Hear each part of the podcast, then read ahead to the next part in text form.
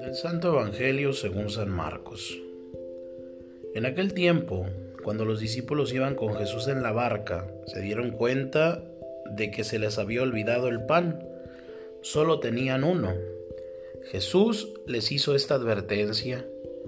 Fíjense bien y cuídense de la levadura de los fariseos y de la de Herodes.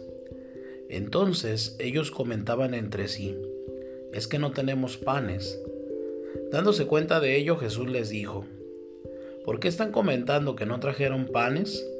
¿Todavía no entienden ni acaban de comprender? ¿Tan embotada está su mente? ¿Para qué tienen ustedes ojos si no ven y oídos si no oyen? ¿No recuerdan cuántos canastos de sobra recogieron cuando repartí cinco panes entre cinco mil hombres? Ellos le contestaron doce, y añadió, ¿y cuántos canastos de sobra recogieron cuando repartí siete panes entre cuatro mil? Le respondieron siete. Entonces él les dijo, ¿y todavía no acaban de comprender? Palabra del Señor. Hoy notamos que Jesús, como ya le pasaba con los apóstoles, no siempre es comprendido. A veces se hace difícil. Por más que veamos prodigios y que se digan las cosas claras y se nos comuniquen buena doctrina, merecemos su reprensión. ¿Aún no comprenden ni entienden? ¿Es que tienen la mente embotada? Nos gustaría decirle que le entendemos y que no tenemos el entendimiento ofuscado, pero no nos atrevemos. Sí que osamos, como el ciego, hacerle esta súplica.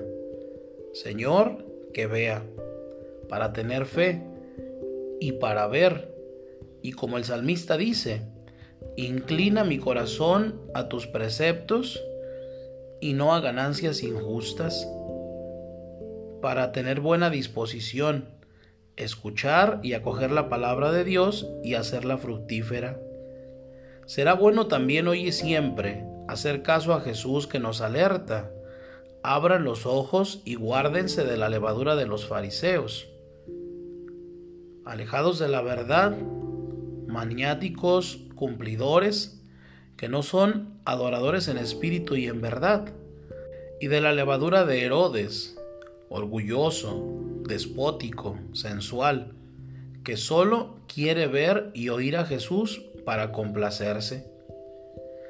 ¿Y cómo preservarnos de esta levadura? Pues haciendo una lectura continua, inteligente y devota de la palabra de Dios, y por eso mismo sabia, fruto de ser piadosos como niños, pero no ignorantes, porque cada uno ha de esforzarse en la medida de sus posibilidades en el estudio serio, científico de la fe. Piedad de niños, pues, y doctrina segura de teólogos, diría San José María Escriba.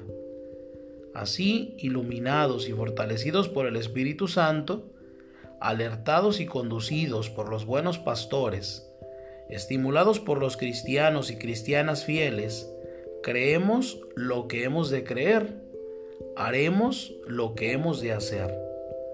Ahora bien, hay que querer ver, y el verbo se hizo carne, visible, palpable, hay que querer escuchar. María fue el cebo para que Jesús dijera, dichosos más bien los que escuchan la palabra de Dios y la guardan.